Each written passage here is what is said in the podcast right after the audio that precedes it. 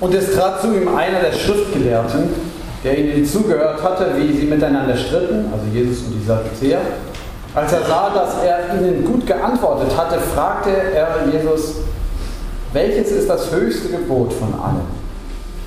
Jesus antwortete, das höchste Gebot ist das. Höre Israel, der Herr unser Gott ist der Herr allein. Und du sollst den Herrn, deinen Gott, lieben von ganzem Herzen, von ganzer Seele, von ganzem Gemüt und mit all deiner Kraft. Das andere ist dies, du sollst deinen Nächsten lieben wie dich selbst. Es ist kein anderes Gebot größer als dieser. Und der Schriftgelehrte sprach zu ihm, ja Meister, du hast recht geredet. Er ist einer und ist keiner außer ihm. Und ihn lieben von ganzem Herzen, von ganzem Gemüt und mit aller Kraft und seine Nächsten lieben wie sich selbst. Das ist mehr als alle Brandopfer und Schlachtopfer. Da Jesus sah, dass er verständig antwortete, sprach er zu ihm, du bist nicht fern vom Reich Gottes. Und niemand wagte mehr, ihn zu fragen. Vater, bitte schenk uns Ohren und Herzen, die hören und fassen können, was du uns zu sagen hast.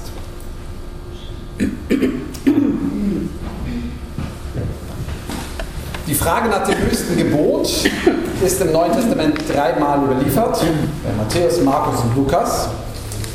Bei Matthäus und bei Lukas heißt es, einer von den Pharisäern, ein Schriftgelehrter, versuchte ihn. Es wird also kritisch beäugt. Bei uns in dem Abschnitt heute bekommt er keine Kritik. Ein Schriftgelehrter, über den sich Jesus freut. Deshalb dachte ich, wir machen eine etwas schriftgelehrte Predigt. So. Und wir fangen an und freuen uns daran, an dem, was Jesus sagt, das höchste Gebot, das höhere Israel. Viele wissen das sogar, dass es einen hebräischen Namen hat und das Shema Israel kommt in jedem jüdischen Gebet vor. Also täglich wird es gebetet. So. Ja. Ich gehe also der Reihe nach, höre. Das dauert nicht ganz lange, weil ich nicht jedes Wort einzeln nehme, aber höre. Damit fangen wir an. Ja? Höre.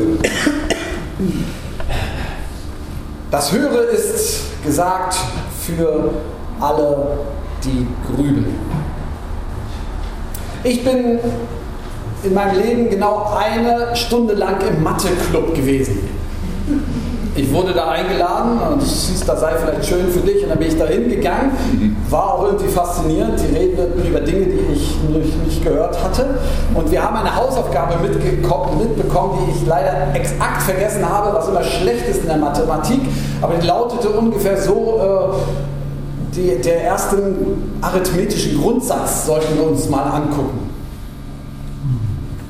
Damit konnte ich nichts anfangen. Ich habe wirklich die ganze Woche gegrübelt. Äh, das habe ich dann auch gesagt. Der, oh, ich war noch eine zweite Stunde da. In der zweiten Stunde habe ich es gesagt. Äh, ich habe da nichts rausgekriegt. Und daraufhin sagte mir der Lehrer dort, das kannst du auch nicht rauskriegen, das muss man nachlesen. Ähm, es gibt Dinge also in der Mathematik, die man nicht einfach rauskriegen kann, sondern die muss man nachlesen, die muss man hören. Das ist bei Definition nun mal so.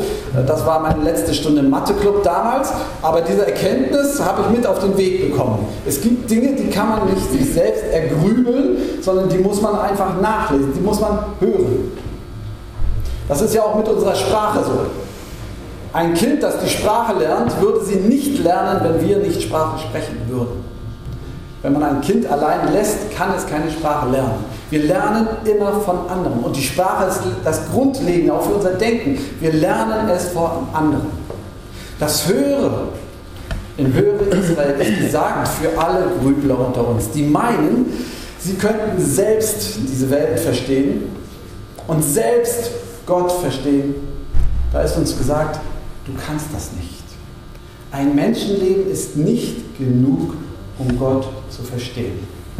Es braucht eine ganze Geschichte. Darum höre, höre, was dir über diese Welt und über Gott gesagt wird. Höre Israel.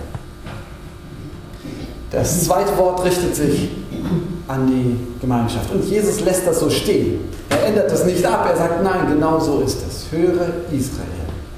Höre, was du, was deine Generation gelernt hat. Was ein ganzes Volk lernen musste, um zu verstehen, wie Gott ist. Dazu gehörten die Höhen, die Erfolge, die Wunder, die sie erlebt haben, aber da gehörten genauso die Krisen dazu, die Selbstverschuldeten und die Fremdverschuldeten, das Leid, was unfassbar ist und der Aufbau, der unglaublich schön ist. Höre Israel. Wer zu Jesus kommt und Christ sein will, wird unverhofft Teil der Geschichte Israels. Wenn wir meinen, wir können Christen sein, ohne Teil der Geschichte Israel zu werden, irgendwie an einem Seitenast, der irrt sich. Wir können Israel nicht loswerden. Christen haben das immer wieder versucht, haben gesagt, den alten Kram brauchen wir nicht mehr. Dieses Volk nicht mehr. So ein störrisches Volk. Und Antisemitismus hatte in Kirchen immer ein gutes Futter. Wer Jesus nachfolgen will, wird ohne Israel nicht zurechtkommen. Das sage ich auch unseren Freunden aus dem Iran besonders. Der Iran ist ja bekannt dafür, voll gegen Israel zu sein. Und ich rede nicht über den Staat Israel, oder Jesus redet nicht über den Staat Israel, da kann man natürlich geteilter Meinung sein, aber man kann ihn nicht ganz vom Volk lösen. Auch ihr, liebe iranischen Neugemeindeglieder, auch euch gilt das. Wenn ihr mit Jesus leben wollt, werdet ihr nicht an Israel vorbeikommen. Ihr seid Teil der Geschichte Israels. Höre Israel. Höre Israel, der Herr ist unser Gott. Der Herr. Wenn man das auf Hebräisch kennt und so, dann, dann weiß man, dass an dieser Stelle dieser, der Gottesname steht. Adonai Eloheinu. Der Gott, der sich Israel zu erkennen gegeben hat, das ist der eine Gott. Worum es hier geht, wenn wir an Gott denken und wenn wir von Gott gehört haben, dann kann es sein, dass wir von ganz verschiedenen Dingen reden. Es gibt Leute, die so eine Ahnung fürs Religiöse bekommen haben, die suchen in einer, beim Schamanen nach Gott. Eine Geisterwelt erschließt sich ihnen und sagen, ja, es gibt ihn doch. Es gibt Leute, die reden über Gott und für sie ist das im Grunde das, an dem wir nicht vorbeikommen. Das, was unsere Welt zusammenhält. Atheisten haben ein besonderes Bild von Gott. Nämlich offiziell gibt es sie nicht, inoffiziell ist es doch irgendwie das, was die Evolution vorantreibt. Das gibt sozusagen eine innere Logik. Da kann niemand etwas dagegen tun. Das ist Gott und sind ganz verschiedene Sachen. Israel hat Gott erfahren über die Jahrhunderte als den, der sich ihnen zu erkennen gibt. Man kann das Alte Testament durchlesen. Wer eine Lutherbibel hat, kann das auch versuchen, mal nachzuprüfen. Immer wenn Herr mit diesen Großbuchstaben steht, da hat Luther so eingeführt, oder unsere Übersetzung, ähm, dann, dann steht da der Gottesname, nämlich Gott, der sein Volk anspricht, der uns anspricht. Und sonst ist Gott auch der unfassbar Große. Gott ist beides, der unfassbar Große, der dieses ganze Weltall geschaffen hat, uns in seine Hand hält vor dem ich stehe und staune und in Zweifeln komme, wie kann das alles sein? Oder ins Staunen kommen? Aber Israel hat Gott als den erfahren, der ihn, sie anspricht. Adam hat er angesprochen. Da steht plötzlich der Herr. Adonai. Abraham wurde von Gott angesprochen, von eben diesem Gott, der anspricht. Und immer weiter, durch die Jahrhunderte, immer wieder spricht Gott an. Wir reden über Gott nicht als ein Geist, nicht als ein irgendwie Weltganzes, sondern Gott ist uns begegnet. Er redet auch heute. Darum feiert Gottesdienst nach Herzenslust. Er ist da. Gott ist hier und redet auch heute. Das ist unser Glaube. Unglaublich. Der Schöpfer dieser ganzen Welt. Davon ist Jesus Zeugnis. Redet heute, hier. Und zuallererst und am schönsten durch Jesus. In Jesus. Der Herr ist unser Gott, er allein. Wenn wir von davon reden, hört. Ihr seid Teil einer Geschichte, euer Menschenleben reicht nicht aus, um Gott zu verstehen. Höre Israel, sei Teil der Geschichte, lest die Bibel, lernt es von mir aus auswendig. Aber der Gott, an den wir glauben, ist mehr als der Buchstabe. Er redet noch heute. Höre Israel, der Herr ist unser Gott. Er ist der eine, der Herr allein. Und dann, du sollst den Herrn, dein Gott, lieben. Also, lieben. Nicht fürchten. Nicht dich unterwerfen. Der Gott, an den wir glauben, den wollen wir lieben. Lieben, also der Unterschied zu fürchten ist, fürchten mache ich Dinge, äh, die ich nicht kenne. Also Grusel.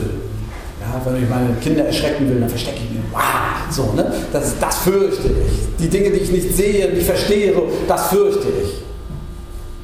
Unterwerfen tue ich mich Dingen, die ich nicht, äh, die, ja, die, die liebe ich nicht. Das ist kann ungewollt sein, das will ich eigentlich nicht, aber ich unterwerfe mich lieber, weil mir keine andere Chance bleibt.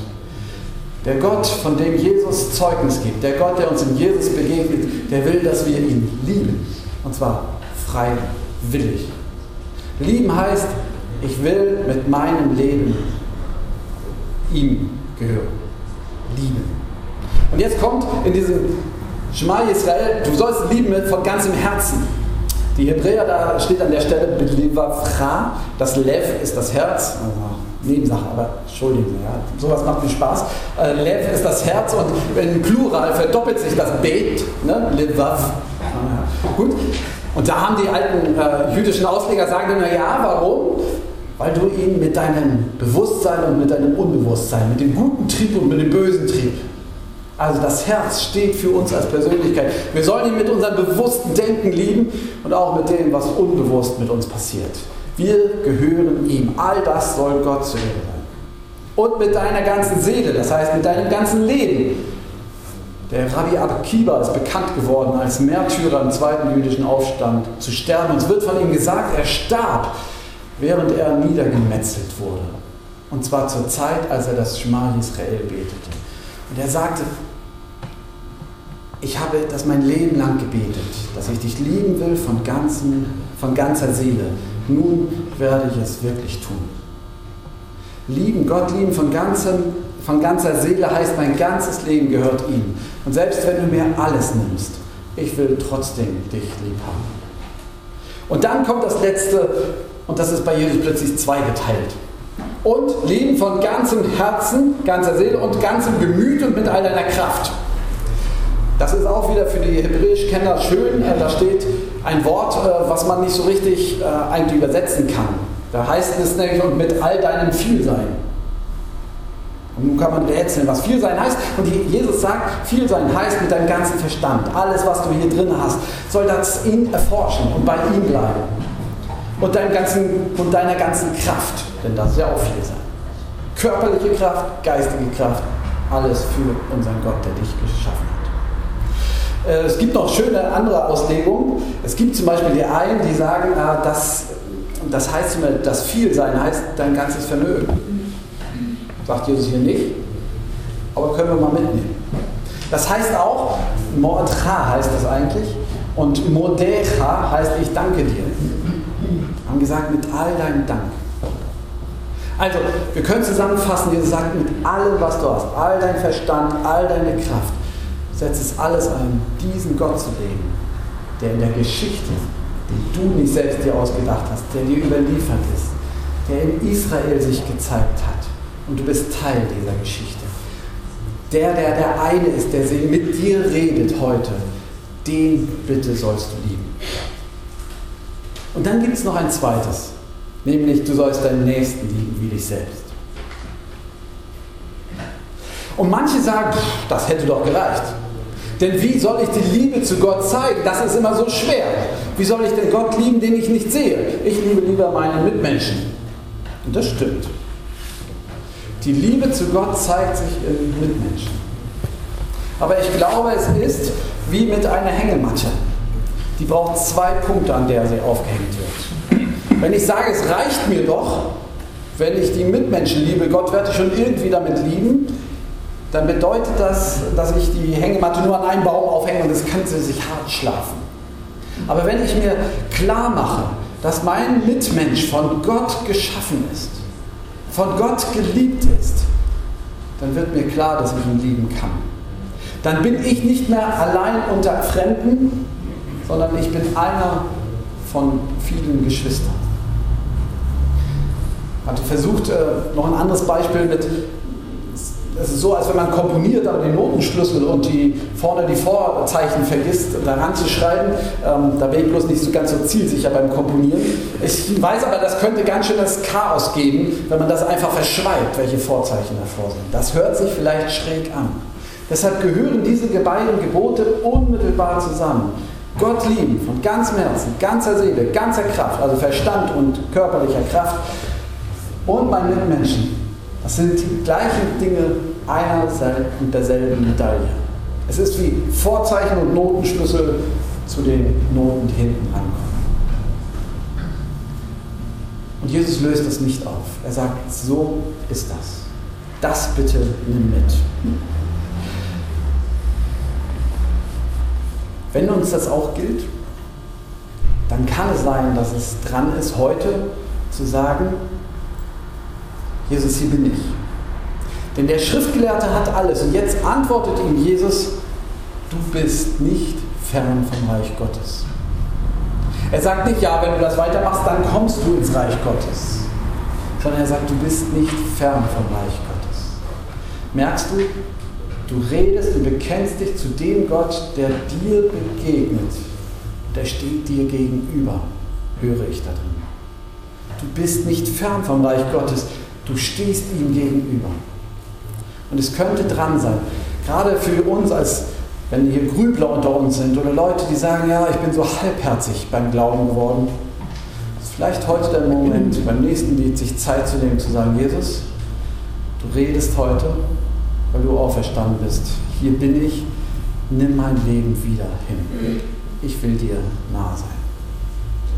Dann machen Sie es, sprechen Sie dieses eine Gebet. Höre Israel. Der Herr ist unser Gott, der Herr alleine. Und du sollst den Herrn, deinen Gott, lieben von ganzem Herzen, von ganzer Seele und mit all deiner Kraft. Und deinen Nächsten wie dich selbst. Der Friede Gottes, der höher ist als all unsere Vernunft, der bewahre unser Herzen und Sinne in Christus Jesus, unser Herrn. Amen.